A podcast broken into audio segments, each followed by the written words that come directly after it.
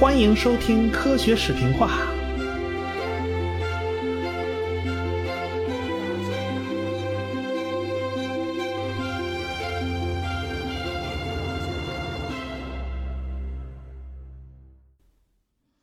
上文书说到啊，这个老鼠在遭受电击酷刑之后啊，会把这种情绪遗传给孩子。这与拉马克的理论有某种相通之处啊。拉马克说了，用进废退，获得性遗传，也就是说，必须有一种办法能够把后天获得的某种性状遗传给孩子。他不传下去，他他没法进化呀。可是随着遗传学的发展啊，我们就发现啊，没有这种可能性存在。当年很多科学家也做了很多试验，就妄图来证明这一点，但最后啊，都搞砸了，都没搞成。到了分子生物学大发展的年代，很多人就更加相信这一点了，那就是 DNA 里面包含的信息只能通过 RNA 转给蛋白质，倒过来它不是不行的。不过这话不能说死啊，生物学很多话都不能说的那么绝对，它偶尔啊，它有例外，它有反过来的情况。不过呢，这非常少见。那么，如何解释上文书我们说的那个老鼠实验呢？你想啊，一群雄老鼠，哎，公的，接受了电击和气味的这种训练啊，以后闻到这个。苯乙酮的气味啊，那就浑身力抖，体如筛糠。哎，他们跟雌性交配以后，生下小老鼠。这个小老鼠啊，根本没和他这爹有任何接触，那是他老妈在隔离状态下独自把孩子生下来的。哎，这小老鼠也从来没有被电击过。以前也从来就没闻没有闻过这个苯乙酮的气味，结果，哎，这个小老鼠第一次闻到这个苯乙酮的这种气味以后啊，他居然也有反应，他也哆嗦，而且啊，他不仅是儿子这一代有反应啊，这是到孙子这一代，他仍然有反应，只不过反应变弱了。那么一个大问题就摆在大家面前了。这个老爹是如何把这情绪、这个记忆遗传给孩子的呢？要知道啊，情绪和记忆那都是后天获得的。难道拉马克的理论诈尸了吗？这一帮生物学家那都是一个头两个大呀。要想回答这个问题呢，那么就必须借用一种比较新的理论，叫表观遗传学。因为比较新啊，所以很多东西还不是定论啊。我事先说清楚了。要知道，很多生物学实验都是无法重复的，毕竟生物啊，它是个复杂的东西，它不像物理学那么单纯。我只能大致说一下有关这方面的基本知识啊，这知识还是要不断刷新的，说不定哪天有更新了。什么叫表观遗传学呢？我是照抄百度的啊。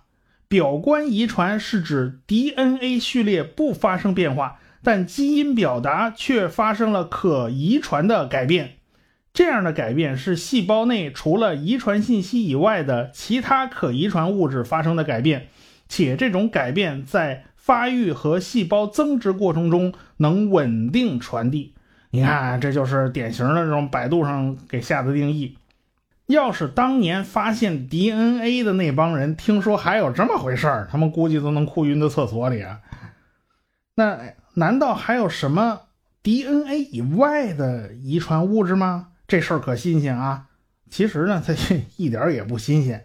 你想啊，人体的细胞里边，遗传物质呢都是一样的。一个人呢，他也是从受精卵慢慢的分裂生长出来的。那为什么有的细胞它就长成了心脏细胞？为什么有的呢，它就长成脑细胞？它怎么会发生这种细胞的分化呢？是谁来控制这个过程呢？那就说明啊，必然有一些额外的这个信息是要记录的。这事儿呢，大约七十年代啊，科学家们就已经知道了。遗传基因的甲基化是非常常见的一个情况。一个正常的碱基呀，它甲基化以后呢，就等于啊，在这上面多了一外挂啊，就等于给这基因贴了一标签这就是一个额外的信息。甲基化呢，并不能改变基因，但是人家可以改变基因的表达。因为多了这么个外挂呀，很可能这个基因就发挥不了作用了啊，这基因就不灵了，就就就当没看见。所以啊，过去以为，哎，这些事儿啊都是在胚胎时期发生的。哎，这胚胎时期器官各个细胞它要发生分化嘛。但是现在发现，成人的细胞也一样能被这种化学修饰。表观遗传学。研究的就是这些个外挂啊，当然除了甲基化以外，还有其他标记，比如说基因组印记啊，这个东西可以区分这个基因到底来自于谁呀？来自于爹呀，还是来自于妈呀？呃，好好嘛，这这这同一个基因看上去没什么区别，他他他人家还能认得出来到底是从哪儿来的。现在啊，发现好几种癌症可能都与此有关系。还有什么什么母体效应啊、基因沉默啦之类的，和后边你要说名词呢，还有一大串的。反正再说名词，大家还是一头雾水。我们还是举个简单的例子，来看看这种表观遗传到底是怎么起作用的。就拿最常见的一个例子，也是我最喜欢举的例子啊，就三花猫，咱们来举例子。我还是很喜欢猫咪的。以前我讲过。为什么三花猫一定是母的？公的有没有呢？你不能说没有，这例外总是有，不过极为罕见嘛。原因就是控制毛色的这个基因呢，它是在 X 染色体上，白色是底色啊，白色这是另外一个基因控制的，我们这儿不讨论。公猫呢，它只有一个 X 染色体。因此，它只有一个颜色，哎，就是白底上上个上个，要么上个黑色啊，要么上个黄色啊。那么母猫它就不一样了，母猫有两个 X 染色体啊。假如一个黄的，一个黑的，这就会出现三花的这种情况啊，这色儿就变成三花的了。这事儿我为什么记得这么清楚呢？我当年高考生物学考试 就就就有一道是这个题，因此我记忆非常非常深。道理讲到这儿啊，大家好像也都懂了啊，原来是呃一个显性基因，一个隐隐性基因，它拼在一起。哎，猫这个毛色它特殊，哎，按理说一般的遗传学应该就是隐性的，但是它这表达出来叫半显性。哎，你一般的生物学了解到这儿也就可以了，但是。邪门的还在后头，哎，如今这年头啊，自打出了克隆羊多利呀，这个就就就克隆的这玩意儿就越来越多了，这克隆技术就越来越发达。于是呢，就有人去克隆猫咪，哎，这克隆了一一只三花猫，那那接下来麻烦可就来了啊，克隆出来的，哎，这就就这就这复制品呢，它当然它还是一只三花的母猫嘛。对吧？它基因毕竟是一样的，但是啊，花纹图案与被克隆的那个模板呢，它不一样。你别忘了，这两只猫基因可是一模一样啊，那怎么会花纹不一样呢？因为这事儿啊，它不仅仅是 DNA 这个遗传物质决定的，表观遗传它也在起作用。那母猫不是两条 X 染色体吗？只有一条在起作用，另外一条人家不管事儿，人家人家萎缩了，行不行啊？两条 X 染色体到底是哪一条不管用呢？这事儿就不好说了啊。胚胎细胞分化的时候啊，受到各种各样因素的影响，某些部分啊，这个黄毛的 X 染色体起作用了。带着黑毛染色体的这黑毛基因那染色体啊，它没起作用，哎，所以呢，就在身体各个组织，呃，这个分化的时候，它就细胞分化的时候，各个部分呢，它的开关是随机切换的啊。这长这个组织的时候，开关打开了是黄的；长那个组织的时候，就是长那部分的时候，它它关了，哎，这个这个这个这个部分又关掉了。所以呢，哎，这胚胎小啊，它是这个分化都都是很快的嘛。等到这猫慢慢长大了，哎，这身上就是这儿开开那儿关上关上，结果就身上一块黄的，一块黑的。它所以这种情况啊，这个开关呢，它它存在一定随机性，所以呢，这个克隆猫啊，就跟这模板呢，它长得不太一样，这也就好理解了。再说的细一点。这个 DNA 呀，是通过缠绕在一种叫做核小体的蛋白复合物上完成这 DNA 的第一级组装。这个核小体啊，要是带着各种化学基团修饰，那么，比如说雌性动物有两条 X 染色体，那就会有一条是萎缩的。哎，这就是这个化学修饰啊决定的。这种修饰有可能后天发生，因此呢，就给这个遗传呢，就给这个毛色就带来了这个不确定性。我们再来举一个生活中常见的例子啊，比如说双胞胎，这个很常见啊，同卵双胞胎，我们认为他们的基因理所应当是一样的吧，对不对？为啥双胞胎长得总是有差异？虽然非常像。哎，这个父母却常常能够毫不费力的分辨出来谁是谁呢？这里面的原因呢就很复杂，大略啊有几几个原因啊，大略第一个环境因素影响，比如说营养不一样啊，这个营养足的长得高点，长得胖点营营养这个少的长得矮点，长点瘦点这俩就有区别了吗？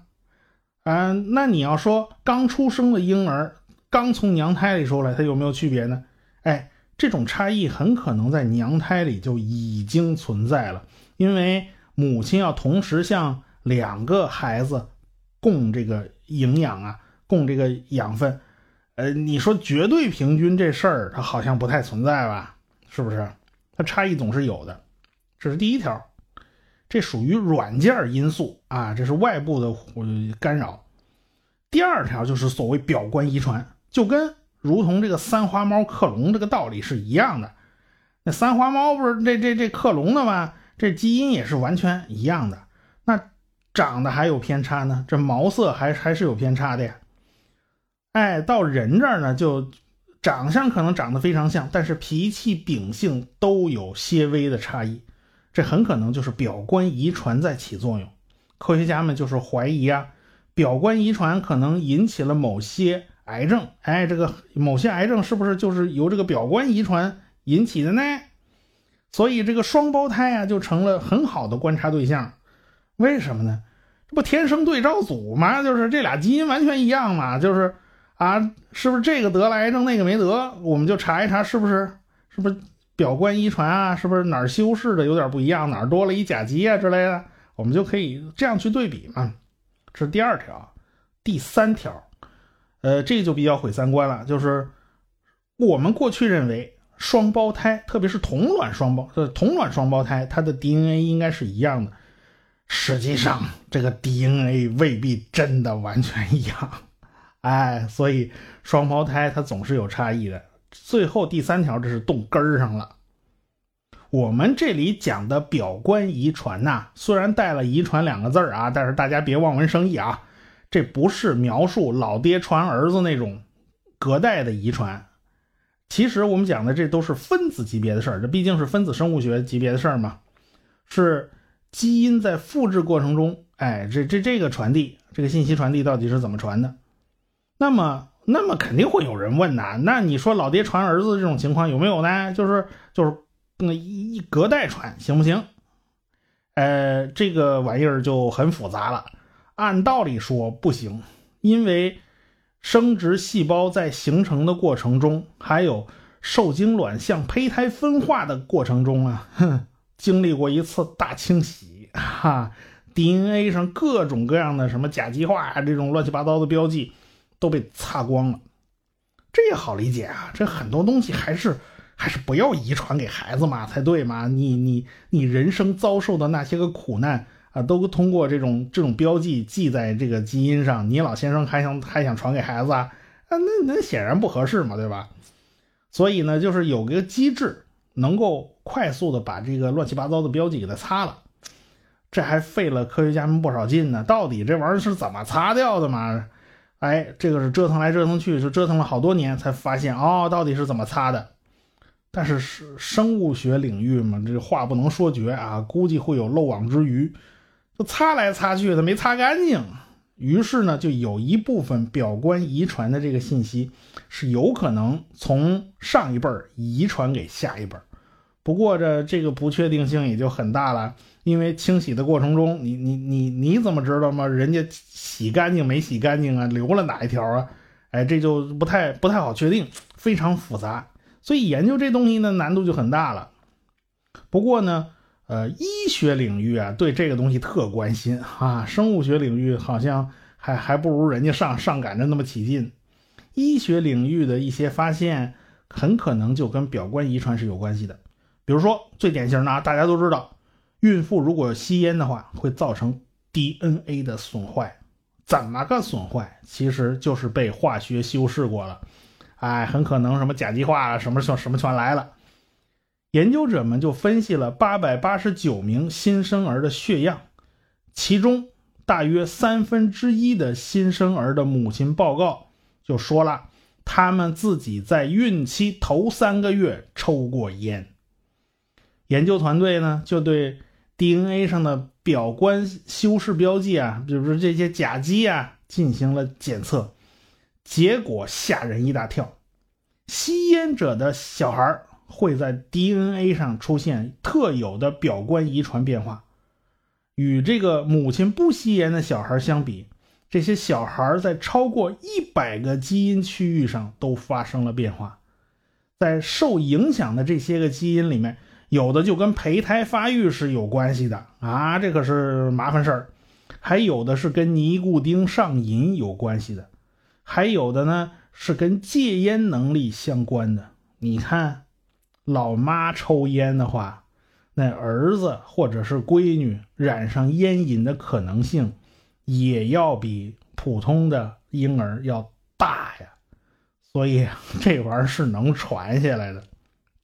所以啊，大家都懂啊，吸烟有害健康，而且不仅仅是自己的健康，还有下一代啊。孕妇吸烟会造成孩子的 DNA 的化学修饰改变，那孩子可就不仅仅是输在了起跑线上啊，那是输在了娘胎里了，对不对？不过呢，这个新生儿的甲基化呀，就这个基因的甲基化，它不是不可以改变，这跟基因它就不一样了啊！哎，基因好像你一旦发生了一个突变，它千秋万代它传下去，它不太不太容易发生改变的。呃，在新生儿这个体内检测到的这些个表观遗传变化呀，不一定会一直存在下去。哎，我们这儿说的是不一定啊，这说明这事儿到现在呢还没有个定论。因为引起甲基化的因素也很多了，不仅仅是母亲吸烟啊，那那二手烟算不算呢？那空气污染算不算呢？对吧？如今空气质量也不算太好嘛。饮食起居算不算？那精神压力它也会造成造成这种这种基因基因的修饰嘛？所以呢，这种东西就变得很复杂了。但是保险起见吧，我们宁可谨慎一点。呃，我们还是回到一开始啊讲的最开始那个老鼠的实验，这是表观遗传的一个比较典型的试验了。嗯。我们只看那个老鼠害怕发抖，浑身力抖，体如筛糠啊，这还不够，你必须有生理上的，就是解剖上的相对对应的这个结论。所以这个试验人员呢就把这老鼠给解剖了，他们就发现他们鼻腔里边这个 M 七十一神经纤维球明显要比其他的老鼠要大一些。正是因为这个这个神经啊特敏感，就导致它对这个苯乙酮的这个敏感度非常非常高，而且呢，不仅仅是他们这一代啊，就是这老鼠的儿子孙子们身上也都看到了这种改变，这是确确实实的生理结构被改变了。但是要知道啊，要感知这个苯乙酮的这个味道，也就是这个杏仁味儿啊。你还起码你还得有一种气味的受体，这个气味的受体呢，就是由一个基因编码来表达的，叫 OLFR 幺五幺这个基因编码。所以呢，迪亚斯他们这帮人呢，就从这个实验小鼠，他们那个小老鼠这个获得这个精子样本进行了研究，就发现每一百个精子中，大约有八十六个存在这种基因甲基化修饰的这种现象。这他他们还用另外一种气味进行试呃平行试验呢，结果发现一百个精子中大概有九十五个存在基因甲基化修饰的现象，因此可以推论，哎，这种表观遗传恐惧因子就是通过精子细胞遗传给下一代的。那么话又说回来了，这到底算不算？获得性遗传呢？因为这个东西跟拉马克当年描述那东西太像了吧？就是说，后天的某些个改变是可以传给孩子的，而且是通过物质哈，通过精子这种东西传给孩子，那算不算获得性遗传呢？说实话，这东西啊。你说是也是，说不是也不是，为什么呢？你从字面上的的确，你要非死抠字眼说它是获得性遗传呢，好像好像也说得通，但是它不是拉马克想要的那个获得性遗传，因为目前看来啊，这个表观遗传它不稳定啊，这很可能几代就没了，它传不了多长时间。哎，这基因突变可就不一样了啊，一旦发生基因突变。那么就会一直带着，除非，哎，除非自然选择那大剪刀起作用，说拥有这个基因的个体全部都咔嚓了，全部都被淘汰了，那这个就很难发生这种事儿嘛，就很长时间内它不会发生这种事儿的。哎，只有啊，这个变化能积累起来，才能导致物种这个变异从量变就积累到了质变。那么，这个表观遗传导致的这个变化呀，它它能不能积累到那个显著的程度呢？够呛啊！目前看来它是不会的。所以呢，就是说，虽然看上去好像，呃，这个获得性遗传这个好像是被发现了啊，我们模模糊糊的可以这么说，但是没法导致拉马克想要的那结果，说用进废退能够积累这结果，它导致不出来。很可能就是说，过几代就没了。不过，表观遗传呢，它不属于蒙德尔和摩尔根的这套遗传体系，但是两者它是互补关系啊。就是生物体适应自然呢，它有时候它等不及，它不能等着基因突变，那那玩意儿太慢了。哎，要想立马呀，这立竿见影出效果，那么表观遗传就是一个比较好的办法。因为它可能一代两代，它马上就起效果了，而且临时应个急一点问题都没有。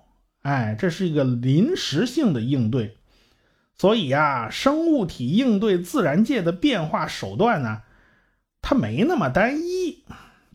从这里也能体现出生物的复杂性，很多生物学的试验都饱受质疑。为什么呢？就因为难以复现，牵扯到的因素太多太多了。我们作为吃瓜群众，啊，一时半会儿搞不清楚到底怎么回事那么我们最好的策略就是先让消息飞飞一会儿啊。当年呢，人们就打开了这本叫做《基因的天书》。打开这本天书的时候呢，人们就以为找到了一切的根源，好像搞懂了这一切基因的排列组合啊，就可以掌握这种生命的奥秘。那其实哪有这么简单呢？这表观遗传实实在在就告诉大家，你差着远着呢。这是，这生命的奥秘还远远没有被揭开。就比如说啊，有个终极问题啊，这生命是如何产生的？这问题他就绕不过去啊，因为进化论只能解释生物产生以后的事儿，但是从非生命到生命的这个飞跃，它没有办法描述。但这又是个终极问题啊！是个人学了进化论以后，他都会问：啊，这这生命到底是怎么来的？它从哪儿来的？所以这这这一问，这是所有生物学家全抓瞎了，因为这这很大程度上这不是生物的事儿了。一九二九年，生物学家奥伯瑞还有霍尔丹，他就猜测呀，早期的地球大气层是缺少氧气的。那个时候哪来氧气？那时候压根儿就没有氧气，对吧？在这种恶劣的情况下呢，如果是单分子受到紫外线或者闪电等等强能量的刺激，它们将形成复杂的有机分子。这霍尔丹就说了啊，那时候的海洋只是这些有机分子的原生汤啊。那么说是说了，那么只管挖坑不管埋呀，所以他他们只做预言，他们也没做过实验证实。哎，到了一九五三年，有人就动手做实验了。一九五三年，美国的化学家叫哈罗德·尤里，还有一个叫斯坦利·米勒，搞了一个著名的米勒尤里实验。他们建立了一个密封系统，用来模拟地球早期大气环境。他们在这种长颈瓶里面啊，装上温水，来模拟当时的海洋。当水蒸气蒸发的时候呢？就会被收集到另一个烧瓶里面。尤里和米勒就在这里边放了氢气、甲烷还有氨气，他们就是为了模拟早期大气层啊，那时候还没有氧气呢。然后他们用电火花来模拟闪电，最后用这个冷凝器把这些气体冷却成液体，然后收集呀、分析呀。这实验开始了一个礼拜。在观察中发现，冷却的液体之中大量存在着有机化合物，大约有百分之十到十五的碳是以有机化合物的形式存在的，其中百分之二是属于氨基酸，以甘氨酸是最多的，而且糖类啊、脂肪啊这些东西都是有的，这些东西呢都是构成核酸的原料，哎，在次这次实验里面都形成了。那么 DNA 或者 RNA 有没有出现呢？呃，答案是一个都没有啊。由此，这个尤里和米勒就得出结论：有机分子的形式能够来自于无氧大气层，同时最简单的生命也可能孕育在这种早期环境之中啊。但是，米勒和尤里的试验引起的争议非常大。一大串的疑问就摆在了大家面前，啊，当然有人就来挑毛病了。这个原始地球大气是你瓶子里头这几种气体吗？我们怎么觉得不对劲呢？呃，咱们下回再说。普及科学知识，传播科学精神，崇尚理性思维。我们是科学声音。